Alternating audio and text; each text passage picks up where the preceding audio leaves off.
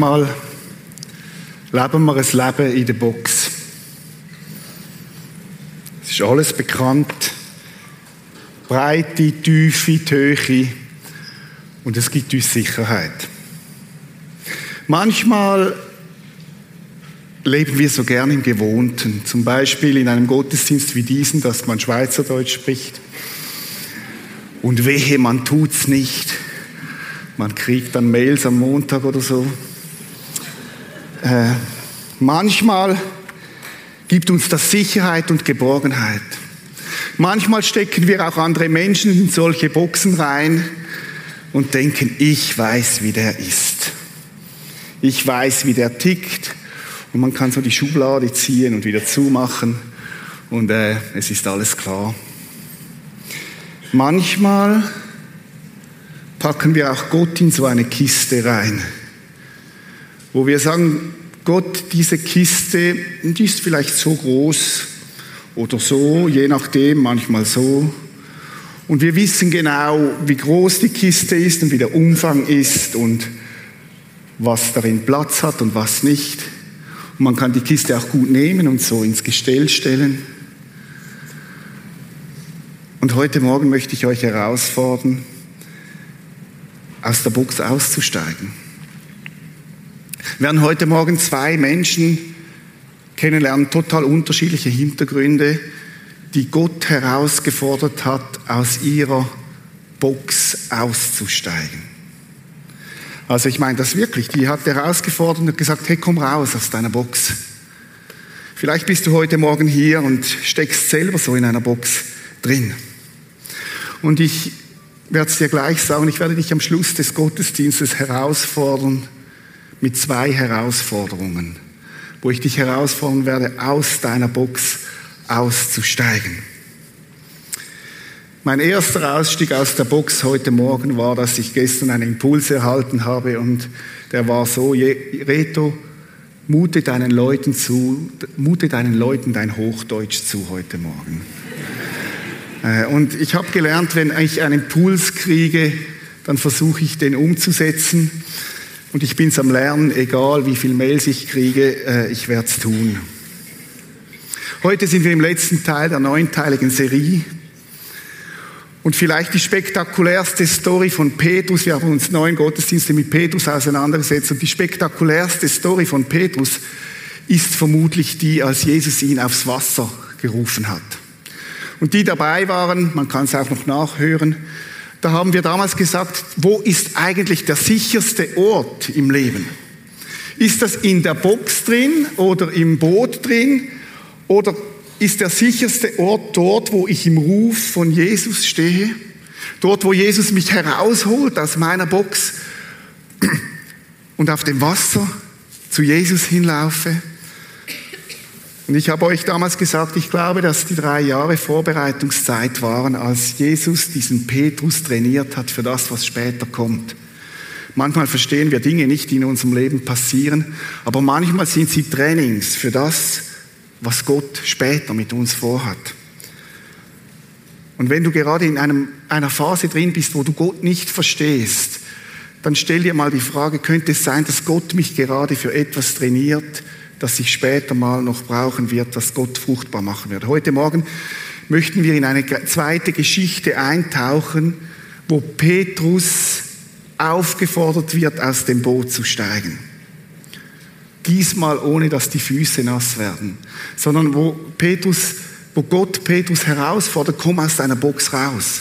Und ich glaube, das ist meine Interpretation, dass dieses Training auf dem Wasser genau für diese Situation war, ein paar Monate später im Leben von Petrus. Wir werden heute Morgen 48 Verse miteinander durchgehen. Wir werden etwa um zwei Uhr fertig sein. Äh, könnt euch also bequem machen. Wir werden es schaffen. Ich schlage auf, wenn ihr die Bibel dabei habt, Apostelgeschichte 10. Und ich werde einfach diesen Text mit euch durchgehen und ein paar Kommentare dazu machen. In Caesarea lebte ein Hauptmann, so beginnt die Geschichte. Ein Hauptmann, das war ein Mann, der war für etwa 70 bis 100 Personen verantwortlich, das war eine Führungsperson. der hatte eine Leitungsaufgabe. Er lebte in Caesarea, das war direkt am Meer, eine römische Base, könnte man heute sagen, so wie Dave, David Camp oder so heute, was kennen wir. Und der Hauptmann der sogenannten italienischen Schar, der war Italiener. Gibt es Italiener hier heute Morgen? Ja, die kommen schon in der Bibel vor, erstaunlich, aber es ist so, äh, der italienischen Schar. Und der hieß Cornelius. Cornelius. Er war mit seiner ganzen Familie, und das, was jetzt kommt, ist sehr erstaunlich, weil es heißt, er war mit seiner ganzen Familie fromm und gottesfürchtig, tat viel Gutes und war ein treuer Beter. Was für eine Bezeichnung. Ich habe gedacht, wow, da ist ein römischer Hauptmann. Eigentlich glauben die an, an Neptun, Mars oder irgendwelche Götter, aber der nicht. Der war gottesfürchtig, fromm. Das ist so ein, eine Verdoppelung, ein, frommer Gottesfürchtiger. Ich weiß nicht, wie, wie fromm das der ist. Vermutlich schwebte der schon einen halben Meter am Boden. Aber der war eine eindrückliche Persönlichkeit. Er tat viel Gutes, heißt es hier, und er war ein treuer, treuer Beter.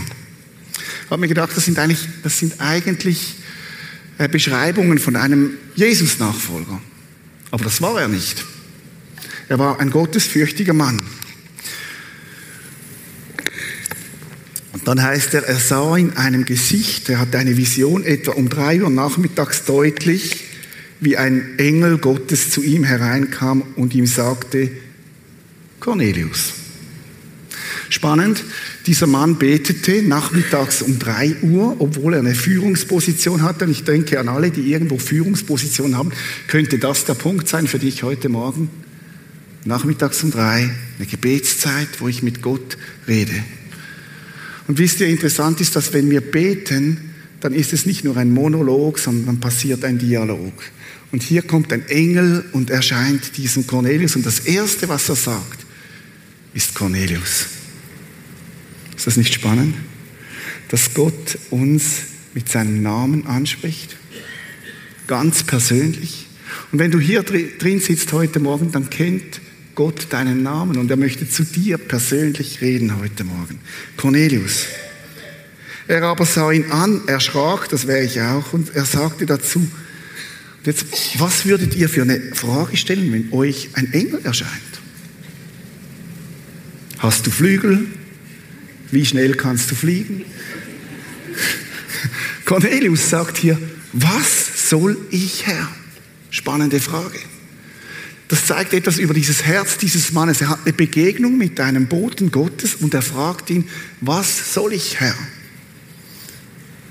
Wann hast du das letzte Mal Gott diese Frage gestellt? Das ist eine gute Frage. Was soll ich, Herr? Ich denke, es ist sogar eine entscheidende Frage. Er aber antwortete, also der Engel, deine Gebete und Liebeswerke waren nicht vergebens, Gott weiß um sie. Wow. Alle, die beten und vielleicht schon seit Jahren beten und die Gutes tun im Hintergrund, im Verborgenen, deine Gebete sind nicht umsonst. Das sagt uns dieser Text. Gott weiß um sie. Gott registriert das. Und wenn du gerade für Dinge betest, die schon lange nicht eintreffen, dann lass dir sagen, hier steht, dass Gott das registriert. Wisst ihr, das ist der Grund, warum uns der Gebetsabend am Dienstagabend so wichtig ist. Weil ich habe gemerkt, wenn ich Gebet nicht organisiere, dann tue ich es nicht. Oder höchstens, wenn ich Zahnweh habe, dann passiert es von alleine. Aber, aber ich muss es organisieren. Und so war das da. Deine Gebete, deine Liebeswerke waren nicht vergebens. Gott weiß um sie. Jetzt aber sende Männer nach und lass Simon mit dem Zunamen Petrus zu dir kommen. Cornelius hatte noch nie von diesem Simon gehört. Er wohnte bei einem gewissen Gerber, heißt es da, Simon, dessen Haus am Meer liegt. So. Als der Engel, der mit ihm redete, weggegangen war, das heißt, er weggegangen, nicht weggeflogen, ich weiß nicht, rief Cornelius zwei seiner Diener und einen anderen frommen Soldaten spannend.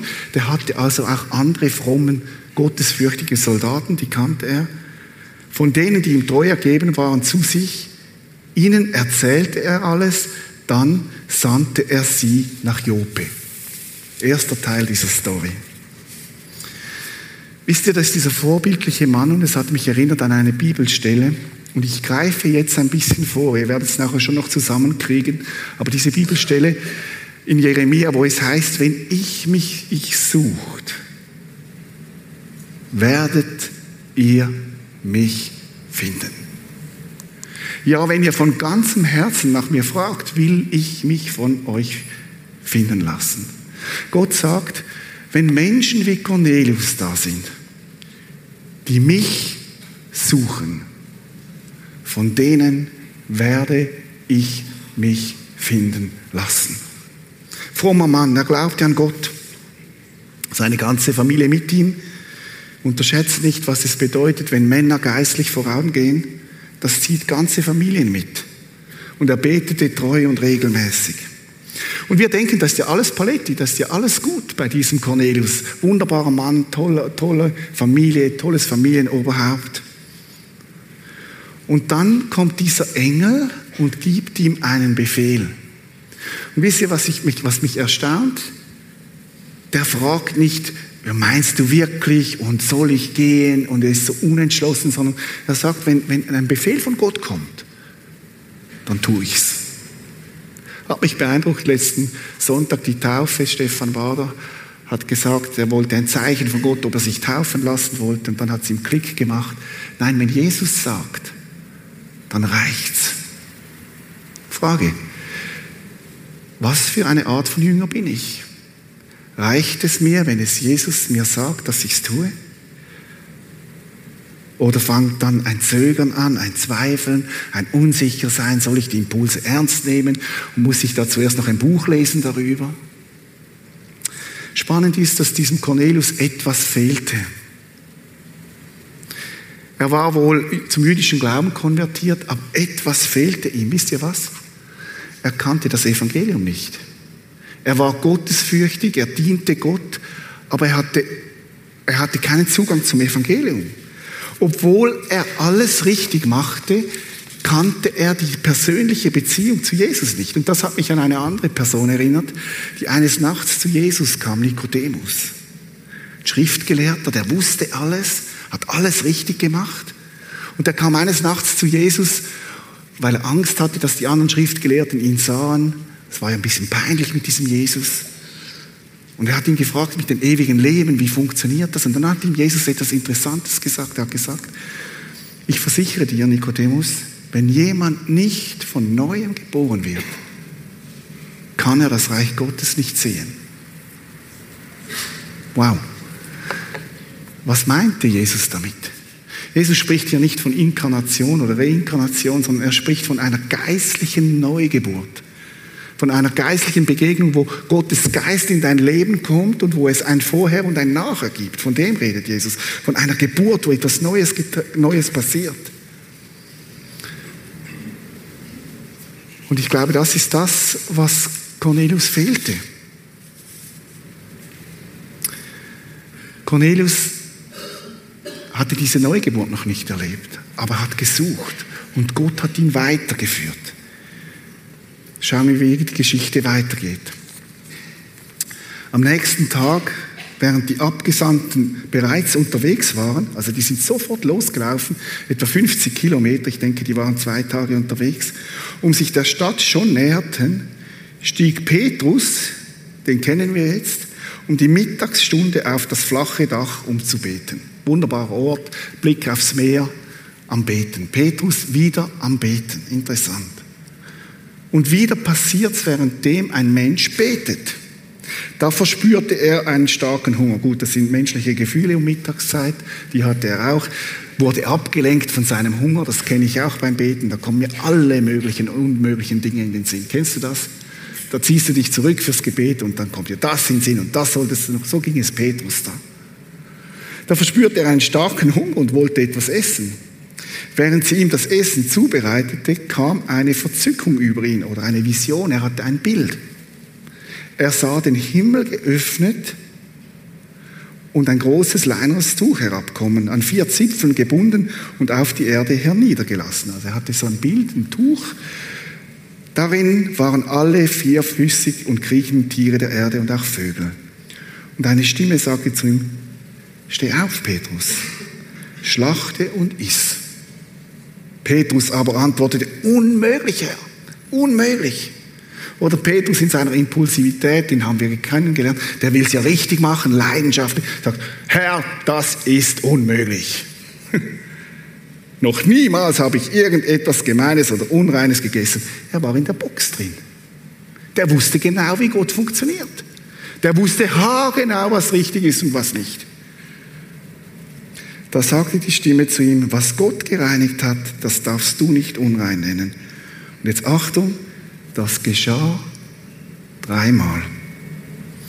Dreimal, Petrus und die Nummer drei, kennen wir doch. Dreimal hat er Jesus verleugnet. Dreimal ist ihm Jesus begegnet mit der einen Frage, liebst du mich? Petrus, liebst du mich? Petrus, liebst du mich? Und dann gab er ihm dreimal den Auftrag, weide meine Lämmer. Das war die Antwort, dreimal. Dann wurde das Tuch in den Himmel hinaufgezogen. Petrus überlegte noch, was das Gesicht zu bedeuten hätte. Gott, was willst du? Und das macht er gut. Oder manchmal haben wir einen Eindruck, ein Bild. Und dann mal zu fragen, Gott, ich verstehe es noch nicht. Und dann nicht einfach aufzugeben, sondern zu fragen, Gott, was möchtest du mir damit sagen? Und jetzt Achtung, in dem Augenblick standen die Männer, die von Cornelius gesandt waren und nach Simons Haus gefragt hatten, vor der Tür. Wisst ihr, da orchestriert Gott etwas. Da macht Gott etwas. Etwas, was er nie selber geschafft hätte. Die standen vor der Tür. Sie riefen gerade, ob hier ein Simon mit Zunamen Petrus wohne. Während Petrus aber immer noch über das Gesicht, über die Vision nachdachte, sagte der Geist Gottes zu ihm, der Heilige Geist, siehe, drei Männer suchen dich, steh auf, geh hinab und zieh ohne Bedenken mit ihnen, denn ich habe sie gesandt. Wieder ein Impuls vom Heiligen Geist. Und jetzt finde ich das spannend, dass Petrus tatsächlich geht. Möglicherweise hat er vor ein paar Jahren gelernt, dass wenn Jesus ruft, dann gehe ich. Dass wenn Jesus mich aufs Wasser ruft, dann gehe ich. Merkt ihr die Parallele? Merkt ihr die Schulung von Jesus bei Petrus und jetzt diese Situation? Da ging Petrus zu den Männern hinab und sagte, ich bin der, den ihr sucht. Weshalb kommt ihr? Hatte keine Ahnung, warum die kommen. Sie aber antworteten, Hauptmann Cornelius, ein gerechter und gottesfürchtiger Mann, der bei dem ganzen Volk der Juden in guten Ruf steht, ist von einem heiligen Engel angewiesen worden, dich in sein Haus holen zu lassen und von dir zu hören, was du zu sagen hast. Da rief er sie herein und beherbergte sie. Spannend. Er nimmt die Heiden auf und beherbergt sie. Am nächsten Tag aber machte er sich auf und zog mit ihnen. Einige der Brüder gingen mit. Er hat noch ein paar Freunde mitgenommen, hat gesagt, es ist mir ein bisschen heiß, ich brauche eure Unterstützung, kommt mit. So kamen sie am folgenden Tag nach Caesarea, zweiter Teil. Da haben wir diesen Cornelius. Gott hat etwas vor. Und da haben wir diesen Petrus, der zwar noch in der Box steckt, aber wo Gott sagt, steig aus der Box, ich habe etwas vor mit dir. Und Petrus steigt aus der Box. Und wenn Gott etwas orchestriert, dann wird es meistens spannend. Und dann fordert er ihn auf, geh, nimm und iss. Und wisst ihr, was ich eigentlich speziell finde, ist, dass Petrus das nicht gecheckt hat. Der war in der Box drin und die Box war so stark, dass die Box ihn bestimmt hat. Aber hat Jesus ihm nicht schon ein paar Mal gesagt, dass er aus der Box steigen soll? Zum Beispiel in Matthäus 28. Deshalb geht hinaus in die ganze Welt, hat nicht gesagt nur in die Judenwelt, und ruft alle Menschen, Achtung, Petrus, nicht nur die Juden, dazu auf, meine Jünger zu werden, tauft sie auf den Namen des Vaters, des Sohnes und des Heiligen Geistes, lehrt sie alles zu befolgen, was ich euch aufgetragen habe. Ihr dürft sicher sein, ich bin bei euch bis ans Ende an dieser Welt, dieser Welt gekommen ist. Da hätte doch Petrus schon mal realisieren müssen. Aber Petrus ist ein bisschen schwer von Begriff so wie du und ich manchmal auch. Dieser Auftrag. Ja, okay, aber dass der mir gilt, ich bin ja nur ein normaler Prisma-Besucher. Wirklich? Und Jesus ist ja so gnädig mit uns, er sagt ihm es noch ein zweites Mal. Apostelgeschichte 1,8. Aber ihr werdet den Heiligen Geist empfangen und durch seine Kraft meine Zeugen sein in Jerusalem. Aha, klar, in Jerusalem, das ist klar. In Judäa. Aha in Samaria, aha, und überall auf der Welt. Das zweite Mal, dass Petrus das hätte hören können, wenn er gut gehört hätte. Aber er hat das überhört. Warum? Weil er in seiner Box drin war. Und so kann es dir auch gehen mit diesem Auftrag, dass du sagst, dieser Auftrag, den überhöre ich jetzt. Das ist, das ist für ein paar Wilde da. Kürzlich hat jemand gesagt, mir jemand gesagt, im Prisma geht es immer um die Menschen, die Jesus noch nicht kennen. Und ich habe gesagt, genau. Weil das der Auftrag ist, den Jesus uns gegeben hat. Ich habe gesagt, das war ein Kompliment. Ja, es geht um die Menschen, die Jesus noch nicht kennen. Und du wirst in deiner Nachfolge wachsen, wenn du dich diesem Auftrag stellst.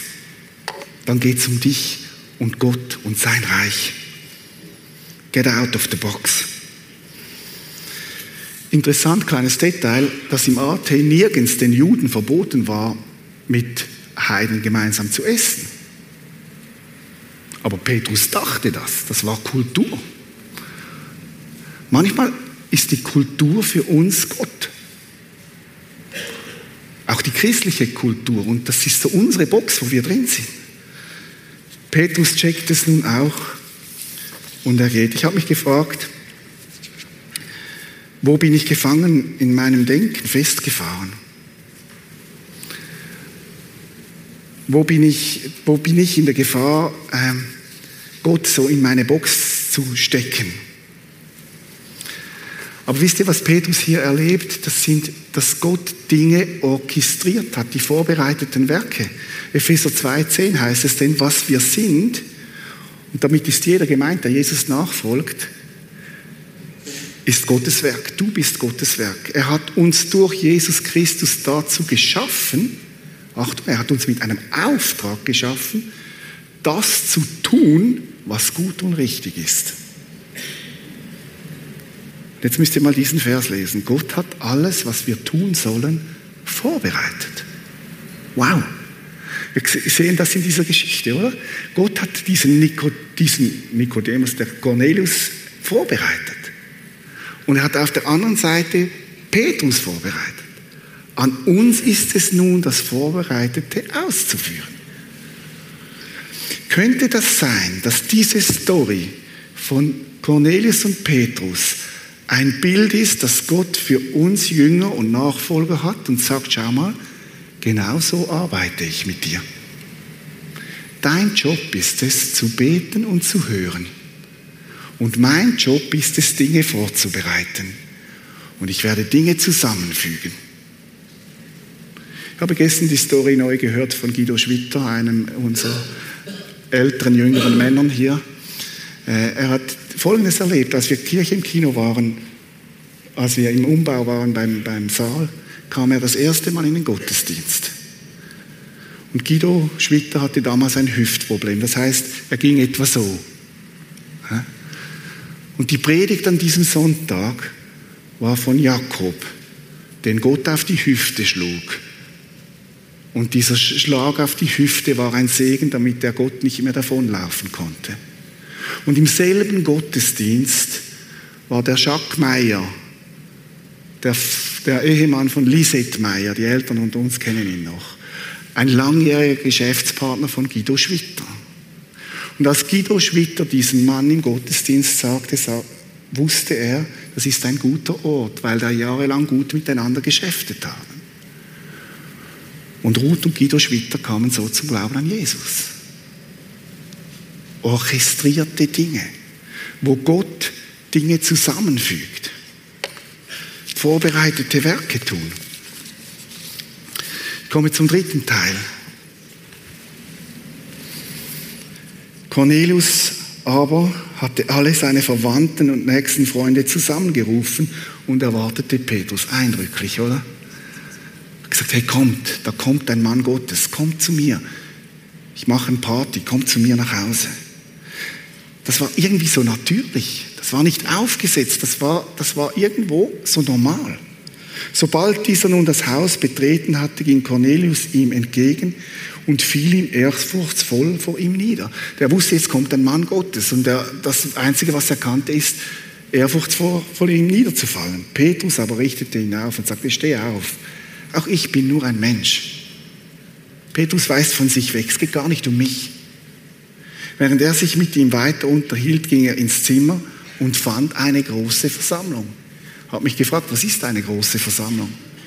Vielleicht 30, 40, vielleicht 50, vielleicht 100 Leute, wir wissen es nicht.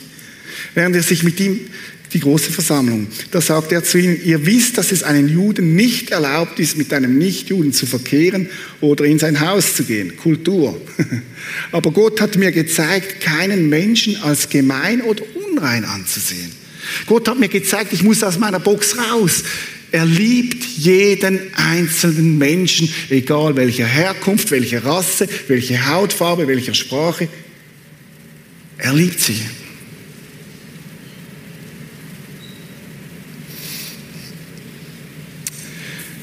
Jetzt habe ich meinen, muss mal schauen, wo ich stecken geblieben bin, sind so viele Verse. Aber Gott hat mir gezeigt, keinen Menschen als gemein oder unrein anzusehen. Da, darum kam ich auch ohne Widerstreben mit, als nach mir geschickt wurde. Ich frage euch nun, warum habt ihr mich euch haulen lassen? Gute Frage von Petrus, hat er schon ein paar Mal gestellt. Cornelius antwortete, vor vier Tagen, genau um diese Stunde, betete ich in meinem Haus und siehe, ein Mann in glänzendem Kleid stand vor mir und sagte, Cornelius, dein Gebet ist erhört und Gott kennt deine Gebetsfreudigkeit. Vermutlich hat Cornelius gebetet, Gott zeige mich dir. Ich möchte dich besser kennenlernen. Sende nun nach Joppe und lass Simon Petrus holen. Er wohnt in dem Haus des Gerbers Simon am Meer. Sofort sandte ich hin und es ist gut, dass du gekommen bist. Jetzt sind wir alle in Gottes Gegenwart, um all das zu hören, was dir von ihm befohlen ist. Das wünsche ich mir auch mal. Dass Leute sagen, wir sind hier, um alles zu hören, was Gott dir gegeben hat. Ich meine, das ist für jeden Pastor ein, ein, ein, ein Blankoscheck, oder? Aber die waren so bereit zu hören, was hier kommt. Gottes fürchtige Haupt. Und Petrus merkt, ah, Gott ist hier etwas am Orchestrieren. Gott ist hier etwas am Tun. Wir haben diesen Cornelius, wir haben Petrus und Petrus wird zur Schlüsselperson für Cornelius. Hatten wir letzten Sonntag. Wo bist du Schlüsselperson? Petrus wird zur Schlüsselperson für Cornelius. So, bis dahin. Und wie es weitergeht, hören wir nächsten Sonntag. Nein, natürlich nicht. Wir sind jetzt seit dem ersten Viertel. Nein, jetzt kommt das Finale. Jetzt kommt, wie ging es dann weiter? Was ist da passiert? Vers 34. Petrus aber fing an und sagte, nun begreife ich erst. Nun dämmert es mir erst in Wahrheit, dass Gott die Person nicht ansieht. Das hatte ich nicht gecheckt in meiner Box drin. Sondern wer sich in Ehrfurcht vor ihm beugt, wer ihn fürchtet und Gerechtigkeit übt, der ist ihm willkommen. Also wenn du dich beugst vor Gott, bist du willkommen bei ihm. Zu welchem Volk er auch immer gehört. Betrifft auch die Üdemer heute Morgen. Wo immer du herkommst, du bist willkommen. Ihr kennt die Botschaft, die er den Kindern Israels gesandt hat. Und das ist jetzt spannend, oder? Was würdest du diesen Leuten erzählen in diesem Moment, wenn du Petrus wärst? Und Achtung, es könnte vorkommen, dass in den nächsten Tagen du herausgefordert wirst, dass Menschen dich fragen, könntest du mir mal von deiner Hoffnung erzählen? Und dann ist es gut, wenn wir vorbereitet sind, was würdest du ihnen erzählen? Vielleicht hat Gott Dinge orchestriert, wo du staunen wirst in den nächsten Tagen. Vielleicht ist es dein Geburtstagsfest, wo du alle Leute und Freunde einlässt und du sagst, Freunde, ich werde jetzt 50 oder 40 oder 60 oder 30. Ich möchte euch mal von meiner Hoffnung in meinem Leben erzählen. Ich kann dir garantieren, alle deine Freunde werden zuhören. Wie werden das?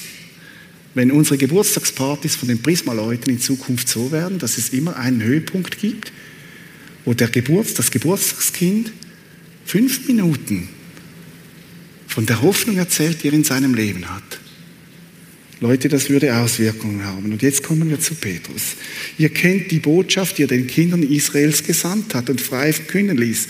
Jesus Christus hat was gebracht? Frieden gebracht. Und er ist ein Herr über alle Menschen. Die Sache fing an in Galiläa nach der Taufe, die Johannes verkündigte, und wurde dann durch ganz Judäa ausgebreitet. Vermutlich hatte Cornelius irgendwas gehört von dem, aber so nichts Genaues. Und Petrus erzählt die Geschichte nochmal. Die Geschichte von Jesus. Jesus wurde von Nazareth, den Gott mit Heiligen Geist und mit Kraft gesalbt hat, ging umher, tat Wunder und heilte alle, die unter der Gewalt des Teufels standen. Interessant. Er erzählt, schau mal, das haben wir erlebt. Wir haben erlebt, wie Menschen, die, unter, die, die Jesus nicht kannten, Heilung erlebt haben. Dann Gott war mit ihm, denn Gott war mit ihm. Und er sagt, wir alle sind Augenzeugen. Ich bin ein Augezeuge, ich habe das erlebt. Das ist nicht irgendeine Lehre, das ist nicht irgendeine neue, neue Religion, sondern das ist historischer Fakt, was hier passiert ist. Das müssen wir uns schon klar machen. Das ist nicht einfach ein, ein Gedankengebäude, sondern wir sind Augenzeugen. Ihn haben sie ans Kreuz gehängt und umgebracht. Diesen aber hat Gott am dritten Tag auferweckt und dir sichtbar erscheinen lassen. Wohl nicht dem ganzen Volk, aber uns, der von Gott zuvor erwählten Zeugen. Petrus sagt, und ich bezeuge, ist ein Zeuge, ich bezeuge, was ich gesehen habe. Mehr müssen wir gar nicht tun. Bezeugen, was wir erlebt haben. Und er sagt, ich bezeuge, dass dieser Jesus gestorben ist, auferstanden ist und ich habe ihn selber erlebt. Und dann sagt er, Achtung, und das sind wir, die wir mit ihm gegessen und getrunken haben, nachdem er von den Toten auferstanden war. Wisst ihr, was das heißt? Jesus ist nicht einfach nur als Geist auferstanden, sondern er ist leiblich auferstanden. Die haben mit ihm gegessen, getrunken. Ein Geist kann nicht essen und trinken. Der ist leiblich auferstanden, historischer Fakt. Nun hat er uns befohlen, Achtung, nun hat er uns befohlen, und das uns darfst du uns alle mit hineinnehmen. Der Befehl hat er nie zurückgenommen, dem Volk zu verkündigen und zu bezeugen, dass er der von Gott verordnete Richter der Lebendigen und der Toten ist. Auf ihn weisen alle Propheten hin. Man kann das nachlesen im Alten Testament. Ganz viele Prophetien. Eines der ganz großen Hilfen für Menschen, die intellektuell unterwegs sind, diese Prophetien an Jesus zu glauben. Und bezeugen, dass jeder, der zum Glauben an ihn kommt, durch seinen Namen, Achtung, Vergebung der Sünde empfängt. Einfache Predigt, wo es ums Zentrum des Evangeliums geht. Noch während Petrus diese Worte redete, fiel der Heilige Geist auf alle, die das Wort hörten. Wow. Da kam der Heilige Geist und redete. Die Gläubigen aber aus dem Volk der Juden, die mit Petrus gekommen waren, gerieten außer sich vor Staunen. Die haben gemerkt, da gibt's aus der Box heraus gibt's Leben. Dass auch der Heiligen die Gabe des Heiligen Geistes ausgegossen wurde. Denn sie hörten sie in anderen Sprachen reden und Gott preisen. Da antwortete Petrus, kann jetzt wohl noch jemand denen die Taufe versagen, die genauso den Heiligen Geist empfangen haben wie wir? Und er ordnete an, dass sie getauft würden auf den Namen Jesus. Wow.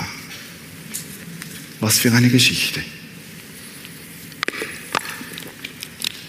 Es kann sein, dass du heute Morgen diese Botschaft vom Evangelium für dich ist. Dass Jesus gekommen ist, um Frieden zu bringen in deinem Herzen. Dass Jesus gelebt hat auf dieser Erde. Dass Jesus Wunder getan hat, dass er am Kreuz starb, nach drei Tagen auferstand. Sich gezeigt hat, gelebt, leiblich gezeigt hat, auferstanden ist. Und dass er heute Morgen da ist, weil er dich mit seinem Heiligen Geist erfüllen möchte.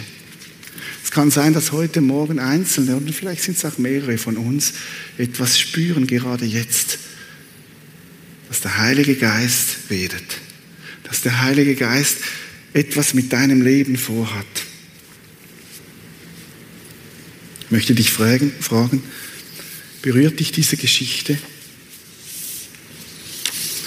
Ich habe mich gefragt, was musste, was musste Petrus lernen? Die Lektion ist, Gott ist größer, als du denkst. Jeder Mensch, egal aus welcher Herkunft, Rasse, Hautfarbe, Sprache, Kontinent, ob Mann, ob Frau, Gott liebt sie. Und schau, wenn du morgen in den Zug steigst oder zur Arbeit fährst oder in dein Büro kommst und da sitzen die ekligen Typen und da ist der, dann schau sie mal mit den Augen von Jesus an und denk dir, wow, so groß ist seine Liebe, dass er sogar den ekligen Chef liebt und und den und der. Gott liebt die Menschen. Und Petrus hat das verstanden. Nun begreife ich erst in Wahrheit, dass Gott die Person nicht ansieht, sondern wer sich in Ehrfurcht vor ihm beugt, wer ihn fürchtet und Gerechtigkeit übt, der ist ihm willkommen, zu welchem Volk er auch gehört. Petrus musste lernen, das Evangelium ist für alle Menschen. Es gibt keine Menschen, denen Gott nicht liebt. Und das Zweite, was ich glaube, was Petrus wie bestätigt bekam. Und vielleicht ist das das Learning heute Morgen für dich. Gott hat Werke vorbereitet. Und deine und meine Aufgabe ist es, diese Werke zu tun, die er vorbereitet hat. Was war das Learning für Cornelius? Es gibt mehrere. Ich glaube, Cornelius hat verstanden, Gott möchte eine persönliche Beziehung mit mir. Er hat verstanden, da ist dieser Jesus und, ich, und dieser Jesus ist am Kreuz gestorben und auferstanden und er hat verstanden, es gibt eine geistliche Neugeburt. Es reicht nicht, wenn ich bete und gute Werke tue und, und, und fromm mich gebe. Es gibt noch mehr, nämlich dass Gott dich beschenken möchte. Dass sein Heiliger Geist nicht nur außerhalb von dir ist, sondern in dir leben möchte. Es gibt eine geistliche Neugeburt. Und er hat es erlebt. Möchte dich fragen heute Morgen, hast du eine geistliche Neugeburt in deinem Leben erlebt? Bist du von neuem geboren?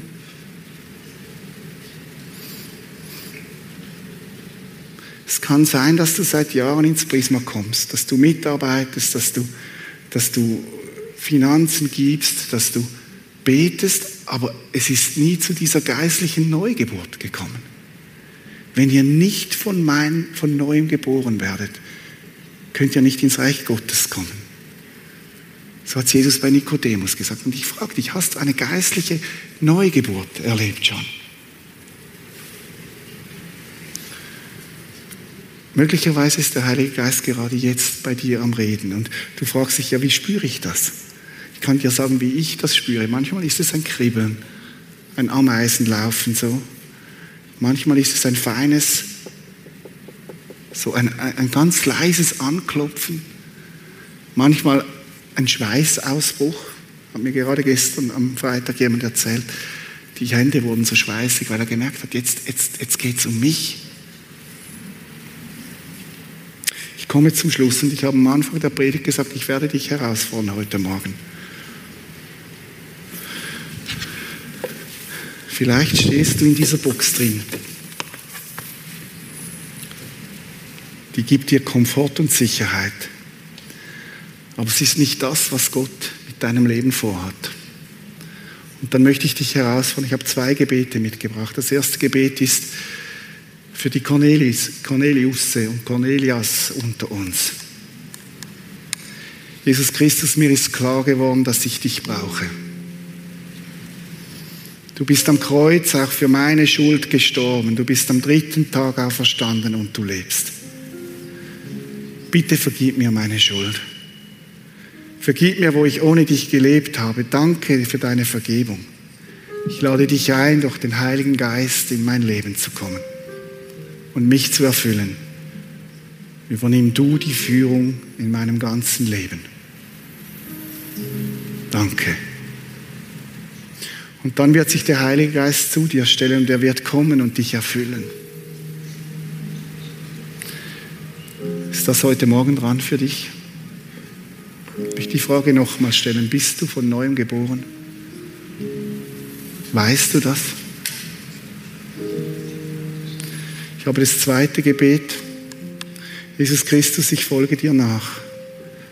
Lass mich deine vorbereiteten Werke erkennen und auch tun. Das ist eine Sehnsucht, ist ein Wunsch. Lass uns jetzt eine Zeit der Stille haben, wo wir einfach vor Jesus sind. Ich werde das erste Gebet nochmal eingeblendet haben und ich werde dich nachher einladen aufzustellen, wenn das für dich dran ist heute Morgen. Heiliger Geist, ich bitte dich, komm.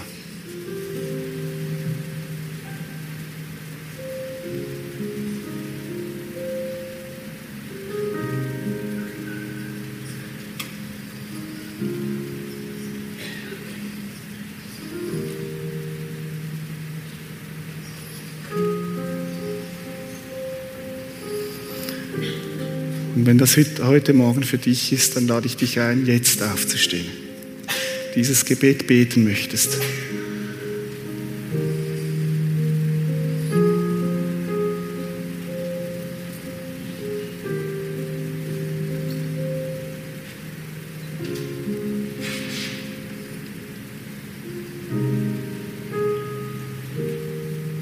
nur eine Sache zwischen dir und Gott und zwischen niemandem anders.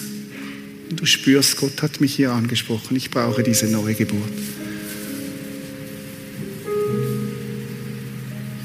Und dann nimm dieses Gebet und bete es in deinem Herzen. Ich bete es vor und du kannst es mitbeten. Jesus Christus, mir ist klar geworden, dass ich dich brauche. Du bist am Kreuz auch für meine Schuld gestorben bist am dritten Tag auferstanden und lebst. Bitte vergib mir meine Schuld. Vergib mir, wo ich ohne dich gelebt habe. Danke für deine Vergebung. Ich lade dich ein, durch den Heiligen Geist in mein Leben zu kommen und mich zu erfüllen. Spreng du meine Box, Jesus. Übernimm du die Führung in meinem ganzen Leben. Danke. Amen. Bleibt stehen. Bleibt stehen.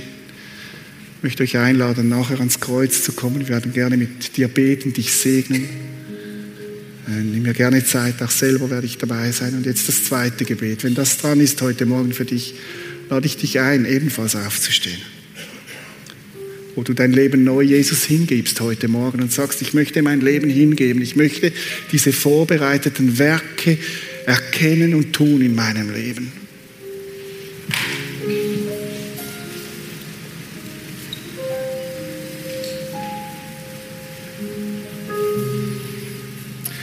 Jesus Christus, wir steigen aus dieser Box raus, wo wir dich vielleicht auch klein gemacht haben.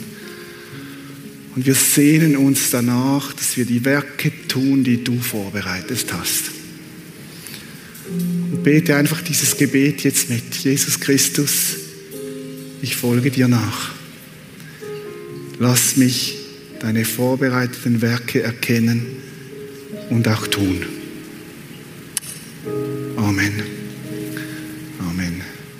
Jesus, wir sind vor dir und du kennst uns jedes Einzelne. Ich möchte dir danken für deine Liebe, Herr. Ich möchte dir danken, Heiliger Geist, dass du uns führst, dass du uns leitest. Ich möchte dir danken, dass du uns hilfst, immer wieder aus unseren Boxen auszusteigen. Und Heiliger Geist, arbeite weiter an uns die nächsten Tage, Herr, dass wir noch feinfühliger werden für die Impulse von dir, die du Dinge vorbereitet hast, Herr. In deinem Namen. Amen.